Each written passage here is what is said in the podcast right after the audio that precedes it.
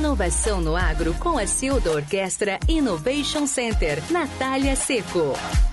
Nas duas últimas semanas choveu muito no país e em Rio Verde não foi diferente. Teve muita chuva e nessa época do ano, entre a colheita da safra e o plantio da safrinha, o agricultor se vê dividido, né? Porque a chuva é muito interessante para o milho, mas para nossa umidade na soja isso não é bacana. O fato é que as condições climáticas estão intimamente ligadas com a atividade rural. Muitos produtores rurais descobriram nos últimos anos como traduzir esse clima de forma a melhorar a produtividade de seu negócio. Uma pesquisadora da Clima Tempo afirma que não existe planejamento ou gestão do agronegócio sem dados meteorológicos. Mas não basta só ficar consultando sites de clima. É preciso, além disso, e pensar de maneira estratégica e com ações mais práticas.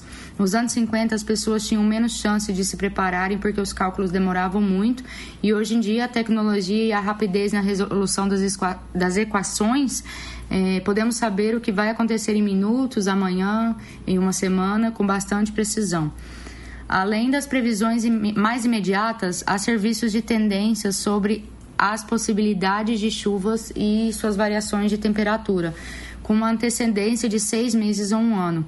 Um radar ou uma estação meteorológica instalada na propriedade rural eleva muito essa precisão e muitos produtores já têm feito isso.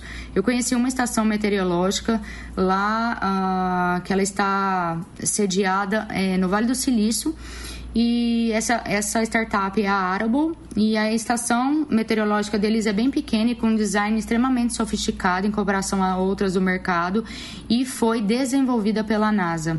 Essa estação levanta diversas informações além do clima, precipitação, irrigação do solo, radiação, temperatura, estresse hídrico, entre outras informações, inclusive sobre a planta.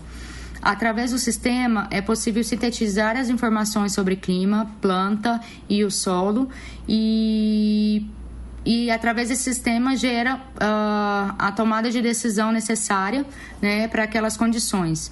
E tudo isso através de apenas um smartphone. Uh, uma empresa de Goiânia também se especializou nesse tipo de serviço e a cada cinco minutos o produtor pode, por exemplo, estimar a direção e velocidade do vento para assim então decidir se vai fazer aplicações aéreas. À primeira vista, pode parecer que esses investimentos são muito altos, mas isso é quase que crucial para se manter bem na atividade. Unir a tecnologia à produção para mitigar o risco climático, é, podendo tomar decisões mais assertivas, é algo que não tem volta e já deveria estar sendo mais utilizado pelos produtores.